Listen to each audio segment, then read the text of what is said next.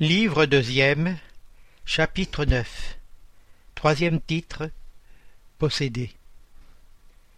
Question 473 Un esprit peut-il momentanément revêtir l'enveloppe d'une personne vivante, c'est-à-dire s'introduire dans un corps animé et agir au lieu et place de celui qui s'y trouve incarné? Réponse. L'esprit n'entre pas dans un corps comme tu entres dans une maison. Il s'assimile avec un esprit incarné qui a les mêmes défauts et les mêmes qualités pour agir conjointement. Mais c'est toujours l'esprit incarné qui agit comme il veut sur la matière dont il est revêtu. Un esprit ne peut se substituer à celui qui est incarné, car l'esprit et le corps sont liés jusqu'au temps marqué pour le terme de l'existence matérielle. Question 474 S'il n'y a pas possession proprement dite, c'est-à-dire cohabitation de deux esprits dans le même corps, l'âme peut-elle se trouver dans la dépendance d'un autre esprit, de manière à n'en être subjuguée ou obsédée au point que sa volonté en soit en quelque sorte paralysée? Réponse Oui, et ce sont là les vrais possédés. Mais sache bien que cette domination ne se fait jamais sans la participation de celui qui l'a subie, soit par sa faiblesse, soit par son désir. On a souvent pris pour déposséder des épileptiques ou des fous qui avaient plus besoin de médecins que d'exorcismes. Commentaire Le mot posséder, dans son acception vulgaire, suppose l'existence de démons c'est-à-dire d'une catégorie d'êtres de mauvaise nature, et la cohabitation de l'un de ces êtres avec l'âme dans le corps d'un individu.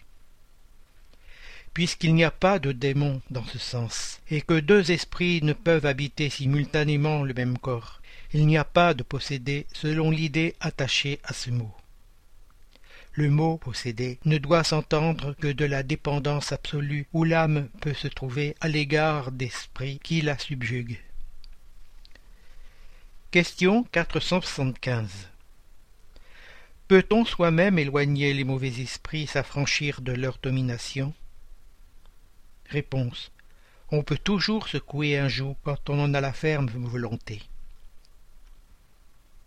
Question 476 Ne peut-il arriver que la fascination exercée par le mauvais esprit soit telle que la personne subjuguée ne s'en aperçoive pas? Alors une tierce personne peut-elle faire cesser la suggestion, et dans ce cas, quelles conditions doit-elle remplir? Si c'est un homme de bien, sa volonté peut aider en appelant le concours des bons esprits. Car plus on est homme de bien, plus on a de pouvoir sur les esprits imparfaits pour les éloigner, et sur les bons pour les attirer. Cependant, il serait impuissant si celui qui est subjugué ne s'y prête pas. Il y a des gens qui se plaisent dans une indépendance qui flatte leur goût et leur désir. Dans tous les cas, celui dont le cœur n'est pas pur ne peut avoir aucune influence. Les bons esprits le méprisent et les mauvais ne le craignent pas.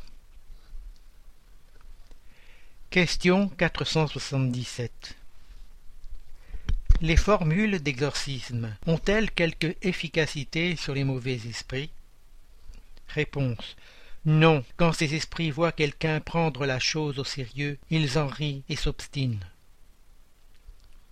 Question 478 Il y a des personnes animées de bonnes intentions qui n'en sont pas moins obsédées.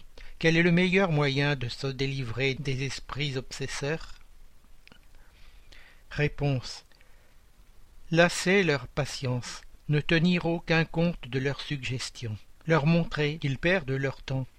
Alors, quand ils voient qu'ils n'ont rien à faire, ils s'en vont. Question 479 La prière est-elle un moyen efficace pour guérir de l'obsession? Réponse la prière est d'un puissant secours en tout, mais croyez bien qu'il ne suffit pas de murmurer quelques paroles pour obtenir ce qu'on désire. Dieu assiste ceux qui agissent et non ceux qui se bornent à demander. Il faut donc que l'obsédé fasse de son côté ce qui est nécessaire pour détruire en lui-même la cause qui attire les mauvais esprits. Question 480 Que faut-il penser de l'expulsion des démons dont il est parlé dans l'Évangile?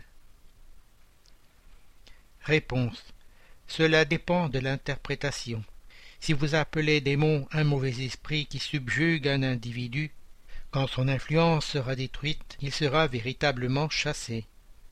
Si vous attribuez une maladie au démon, quand vous aurez guéri la maladie, vous direz aussi que vous avez chassé le démon. Une chose peut être vraie ou fausse, suivant le sens qu'on attache au mot. Les plus grandes vérités peuvent paraître absurdes quand on ne regarde que la forme et quand on prend l'allégorie pour la réalité. Comprenez bien ceci et retenez-le, c'est une application générale.